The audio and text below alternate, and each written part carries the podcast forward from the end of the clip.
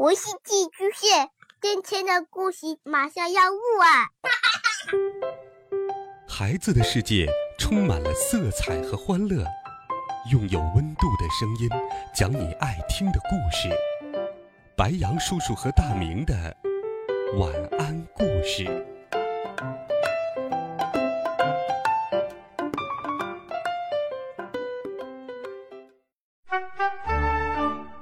小朋友们、同学们，大家好！又到了白羊叔叔给你讲故事的时间啦。力挽狂澜，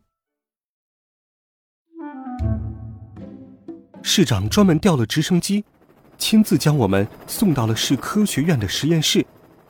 科学院早就做好了准备。当科学家们看见即将使用科学院最高级实验室的人是两个小学生时，他们全都感到十分惊讶。市长将所有人都赶出了实验室，然后我将爸爸从口袋里面掏了出来，摇醒了他。刚才，爸爸一直在我口袋里面睡觉，接下来的时间他肯定是没有时间睡觉了，因此我们趁在路途当中让他休息了一会儿。爸爸醒来后，看着满屋子的仪器，惊叹道。这里的设备应有尽有，真是令人叹为观止啊！现在可不是感慨的时候，我马上打断了他的话，催促道：“老爸，快点开始吧，我们没有时间了。”爸爸马上开始了试验。为了不让人打扰我们，市长亲自守在实验室的门口。另外，他还让人给我们弄来了很多吃的。陈静一。是从未来世界来的，未来的我在他的电脑里输入了许多和超人药水有关的数据。在陈静一的帮助下，爸爸的实验进展迅速，当然，也不是完全一帆风顺。他时不时的也会碰到难题，而我基本上是个闲人，只能偶尔帮忙递点仪器呀、烧杯什么的。时间一分一秒的流逝。也不知道过了多久，我筋疲力尽，实在太困了，就趴在实验桌上睡了起来。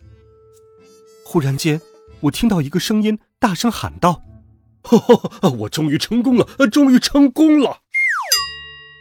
我立马抬起头来，习惯性的打了个哈欠。啊！爸爸说：“小心，别打翻了我的解毒药水。”结果。我还是打翻了爸爸刚研制出来的药水，药水洒在我的手上，还差点把爸爸打飞出去。幸好陈静一眼明手快的接住了爸爸。机器人真是精准，通常不会出错的。另外，陈静一从来不用睡觉，好像也一直不会累。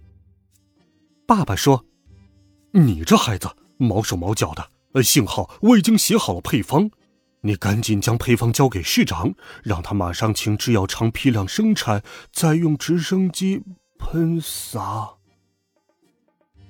爸爸说着说着，声音越来越小，忽然就倒了下去。我非常着急。陈静怡说：“别着急，他只是体力严重透支了，睡一觉就好了。你办正事要紧。”我这才放下心来，然后。我打开了实验室的门，看见市长还守在门外，神情憔悴。市长见我出来，急忙问：“你爸爸的实验成功了吗？外面的局势已经乱得不行了。”我马上将配方交给了市长，并将爸爸的话向他重复了一遍。市长点点头说：“太好了，我马上去落实你爸爸交代的事情。你们自己要多保重啊。”随后。他在几名手持武器的特警的护送下离开了科学院。我这时候才想起来，我一直没有给妈妈打电话，在实验室里面手机没有信号，现在手机又没电了，妈妈应该急坏了吧？我决定回家去看看妈妈。我返回实验室，将躺在实验桌上熟睡的爸爸放进口袋里。然后和陈静一走出了科学院，走到大街上的时候，我被眼前的一幕惊呆了。大街上有很多人，他们像僵尸电影里的僵尸那样排着队，面无表情，步伐整齐的朝着城市中心的方向走去。他们怎么了？他们要干什么？我和陈静一跟在他们后面。一路上，我们经过其他街区时，看到了许许多多和他们一样的人。他们全都成了我从陈静一给我放的立体影像里的人类机器人，更准确的说，是僵尸机器人。这些神情严肃的沉默大军，像流水一般，朝着市中心的方向汇聚而去。我们随着人流来到市中心的城市广场，广场上人很多，黑压压的一片。因为我刚才手碰到过爸爸发明的解药，所以虽然我让他们碰到了，但是我也没有感染机器人病毒。这时候，我看到了猴子，他站在广场中央的舞台上，对大家发表演说。他的身后站着机器人施瓦辛格。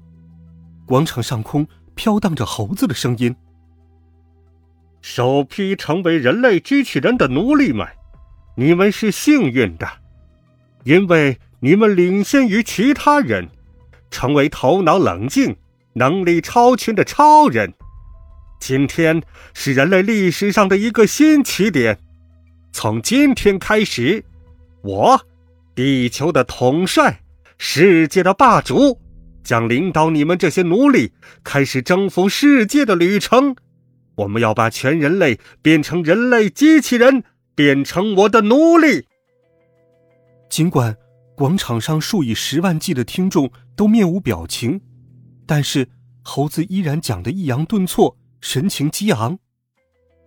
在超人学校的时候，我就知道猴子有演讲癖，他总是不管听众爱不爱听，听不听得进去。讲了有没有用，总是要滔滔不绝的发表演讲。不过也幸好，猴子十分陶醉于自己的口才，他滔滔不绝的演讲给了我们准备的时间。我心里不停的祈祷着，猴子的演讲时间长一点，再长一点。猴子讲了整整十个小时，施瓦辛格在一边不停的给他倒水、递水。期间，他还上了好几趟厕所。人类机器人倒没有什么，猴子不发令，他们就跟木头似的，一动不动。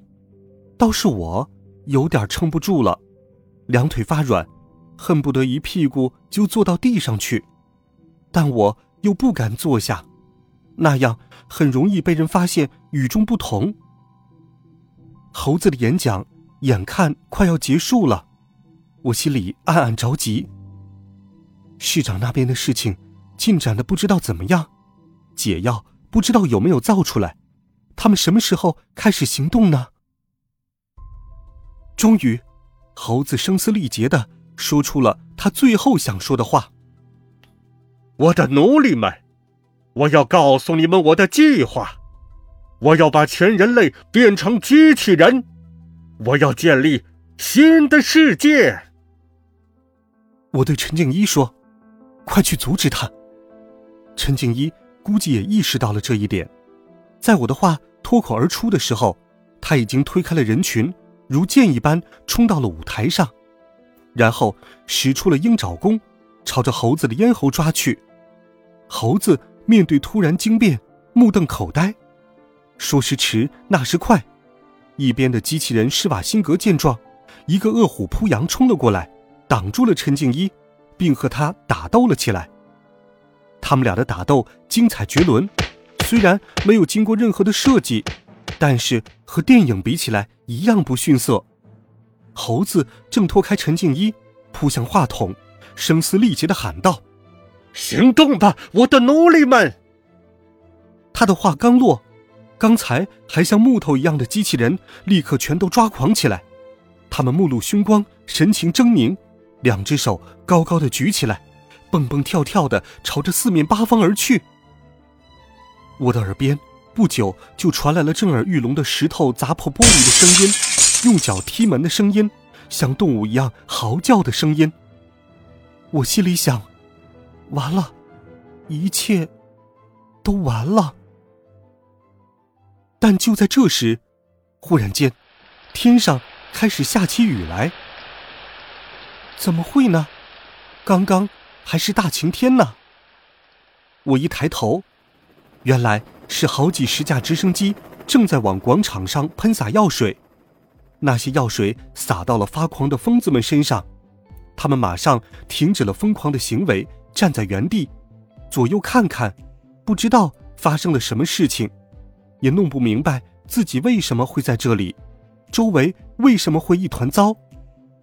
太棒了！雷厉风行的市长已经将制出的解药用直升机喷洒出来。另外，我还发现，聪明的爸爸以其人之道还治其人之身。解药也具有传染性，疯子们只要碰到有解药的人们，立刻就会停止癫狂，恢复正常。就这样，越来越多的人恢复常态，并且，当人们发现解药有传染性时，他们就主动的去拥抱那些还在发疯的人，或者握他们的手。于是，局势很快被控制住了，并恢复了正常。猴子在台上气急败坏的喊道：“啊，不可能！不可能！怎么会这样？怎么会这样？”一架直升机飞到了城市广场舞台的上方，特警们顺着绳梯爬了下来，跳到了舞台上。陈静一和施瓦辛格的打斗也已经到了尾声，他们实力相当，两败俱伤，都倒在了地上，谁也没有力气再进攻了。猴子演讲的时候，爸爸一直在睡觉。这时，爸爸醒了，他通过我口袋上的小洞看见了舞台上的情形，担心的对我说：“快去看看陈静一怎么样了。”我也十分担心他的安全，飞跑着冲到舞台前，爬了上去。这时候，猴子准备开溜，我死死的揪住了他的衣服，猴子一把将我推开。我摔倒在陈静一的旁边，幸好警察们过来了，并把枪口对准了猴子。猴子知道大势已去，乖乖的举起了双手。两名警察走上前来，给猴子戴上了手铐，将他带走了。我爬到陈静一的旁边，着急的问他：“你怎么样？没事吧？”陈静一。脸上全是伤痕和鲜血，他竟然朝着我微笑了一下。天哪，他竟然会笑了！这是否表明他变成了和我一样的人类了呢？但就在这时，我发现他的双手、双脚都在变透明，并且透明的地方在他的周身四处蔓延。我再看躺在不远处的施瓦辛格，他的身体。彻底变透明了，并且很快，就像人间蒸发了一样消失了。这是怎么回事？他是回未来了呢，还是死了？陈静一也会和他一样吗？我大声问道：“陈静一，你怎么了？你不会消失吧？”陈静一的笑容更灿烂了，他安慰的说：“我们成功了。”未来已经改变，当人真好。再见。他吃力的说完话，又深情的看了我一眼，便和施瓦辛格一样不见了。我的身边只有风在轻轻的吹拂。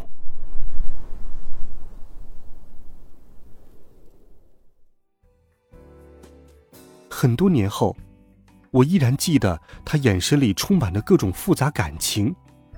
那，绝对不是从前的他，不是任何机器人所具有的。在他生命的最后一刻，他终于成为了人。不久之后，市长站到了舞台上，向人们讲述了危机发生和结束的经过，人们欢呼雀跃并狂欢。莺歌燕舞，庆祝他们的新生。从那一天起，人们都不自觉地放缓了生活的脚步，不再一门心思只顾着工作或者学习，而是将更多的时间用于和家人分享。经历了这一次风波，大家都意识到，人不是机器，所以情感比什么都重要。而我也无时无刻不在用陈静一消失前的那句话来提醒自己：当人真好。我要好好的享受当人的数十年时光，创造一个真正属于我的美好人生。